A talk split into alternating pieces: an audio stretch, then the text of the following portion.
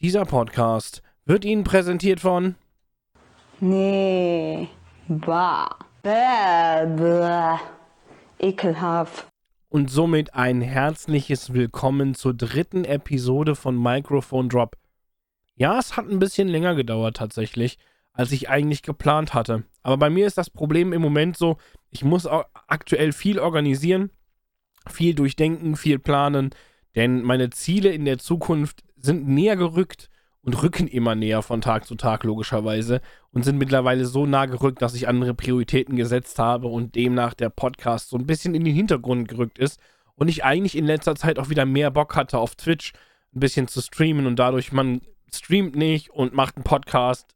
So, wenn man das nicht hauptberuflich macht, kann man nicht jeden Tag irgendwie alles so kombinieren miteinander.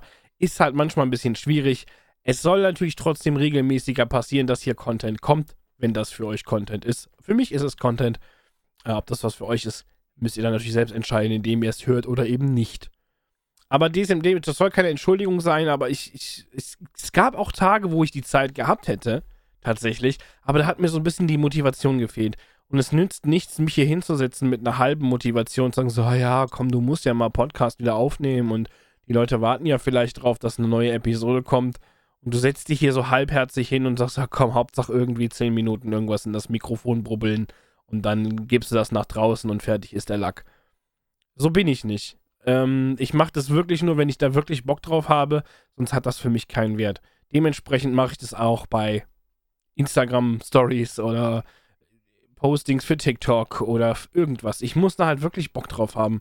Und wenn ich das nicht habe, dann kommt da nur halbgare Scheiße bei rum.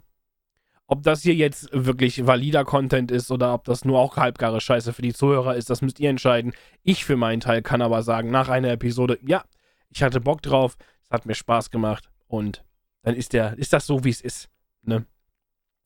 Heute möchte ich so ein bisschen über Streaming sprechen.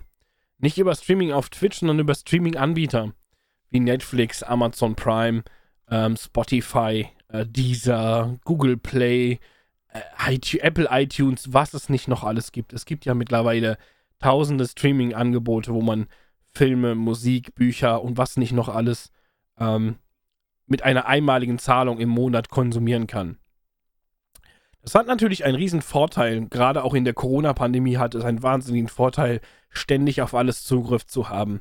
Auf Musik, auf Filme, auf Serien, auf Bücher, wie gesagt, dass man auch alles, sogar Zeitschriften äh, mit einem Monatsabo schön von zu Hause aus konsumieren konnte.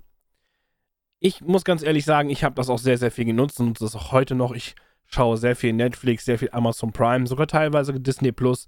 Äh, genieße die Musik den meiner Lieblingskünstler überwiegend über Spotify mittlerweile.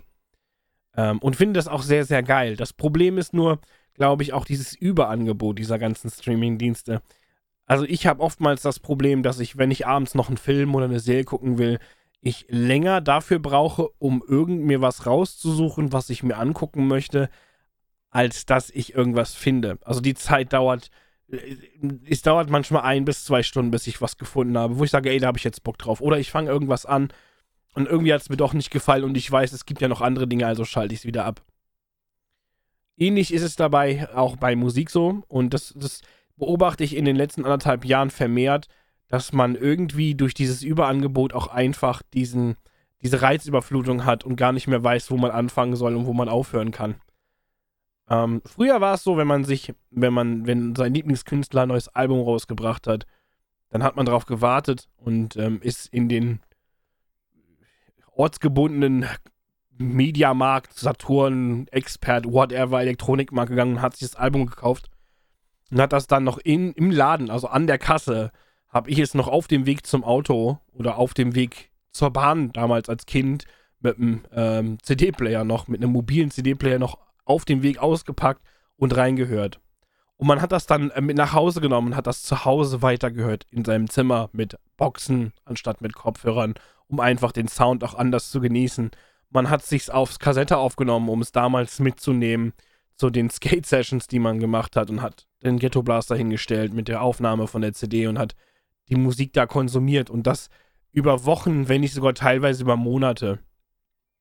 Heute ist es so, man hat auf fast alle Songs, die es so gibt, Zugriff jederzeit Und man ist so mit Reizen überflutet, dass man gar nicht mehr weiß, was man noch hören soll.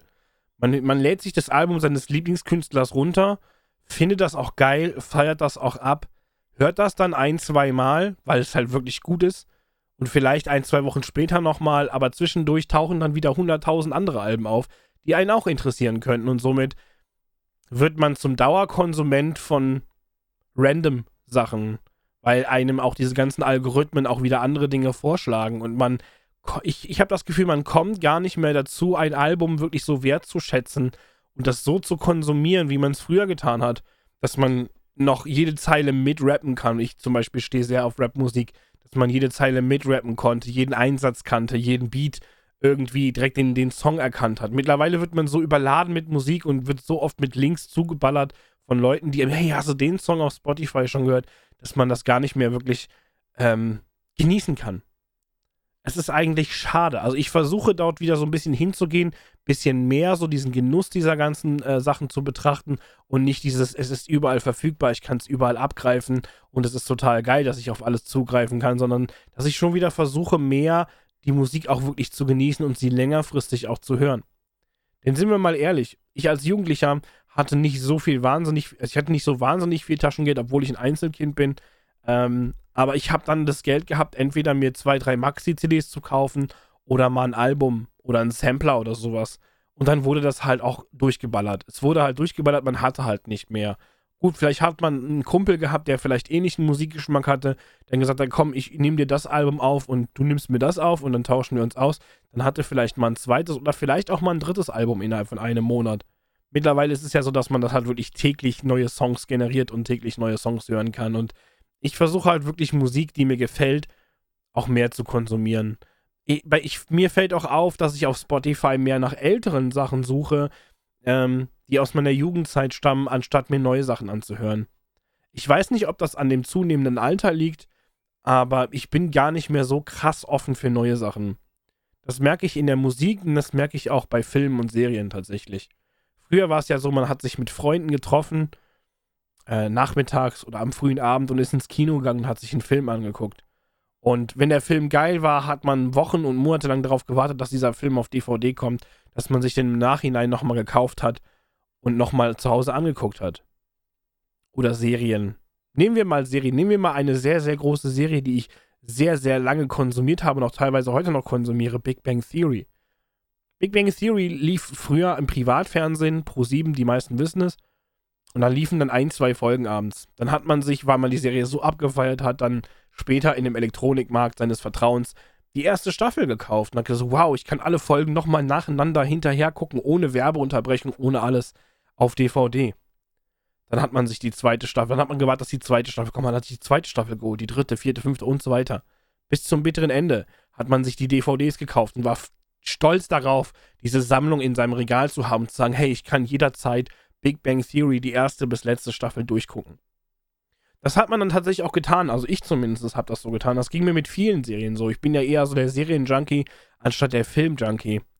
Aber das Problem mit der heutigen Zeit ist ja nun wirklich, das heißt Problem. Es ist ja einerseits echt positiv, dass man auf alles zugreifen kann, aber es ist halt auch so, man genießt es nicht mehr so. Man lässt das nur noch so nebenbei laufen. Früher hat man das zelebriert man hat sich mit Freunden getroffen oder man hat Kumpels und Fre oder Freunde eingeladen und gesagt, hey Leute, lass uns mal einen DVD-Abend machen.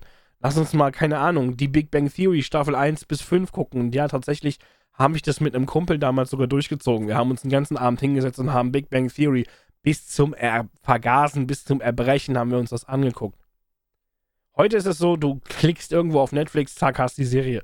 Dann guckst du eine Folge, ach nee, die habe ich ja doch schon tausendmal gesehen. Dann gehst du wieder rüber zu Amazon Prime, was haben die denn Neues?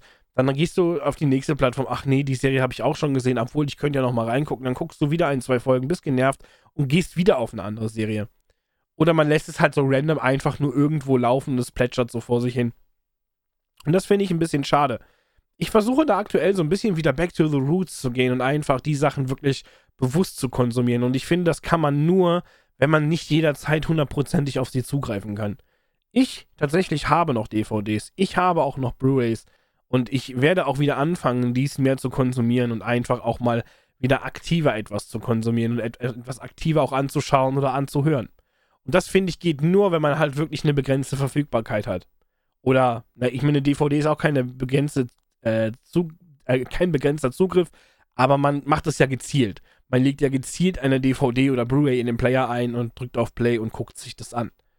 Bei einem Streaming-Anbieter ist das halt trotzdem irgendwo noch ein anderes Feeling. Wie gesagt, das hat alles seine Vor- und Nachteile.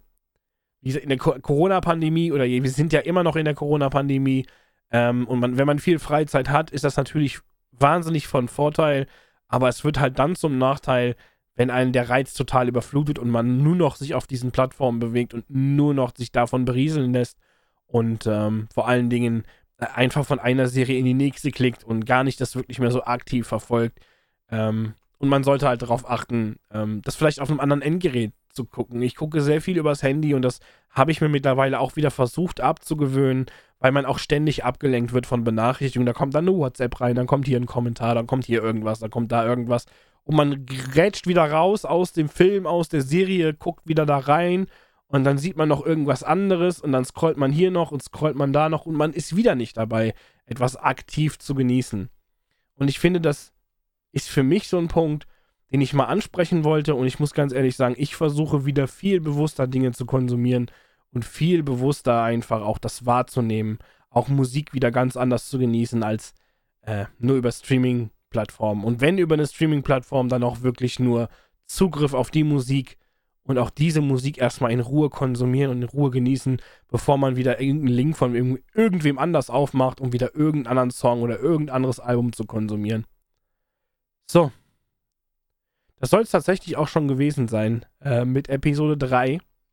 Ist wieder relativ kurz geworden, aber ich denke, es ist auch als Solo-Podcast schwierig, ähm, einen Podcast sehr, sehr langatmig zu gestalten und möchte ich auch ehrlich gesagt gar nicht. Wenn das soll ja ein relativ kurzer und zwischendurch Podcast sein, den man so mal nebenbei irgendwo genießen kann.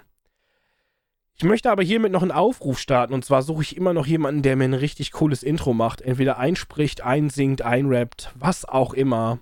Einspielt, äh, mit dem Klavier irgendwas Geiles macht. Also wenn jemand Bock hat und wirklich begabt ist, meldet euch bei mir. Ich habe Bock auf ein richtig geiles Intro für diesen Podcast. Bis dahin, gehabt euch wohl, bleibt gesund, bleibt sauber. Wir hören uns zur nächsten Episode wieder und ich verspreche, dass der Abstand zwischen Episode 3 und 4 nicht so lang wird wie der zwischen Episode 2 und 3. Bis dahin, haut rein, ich bin raus.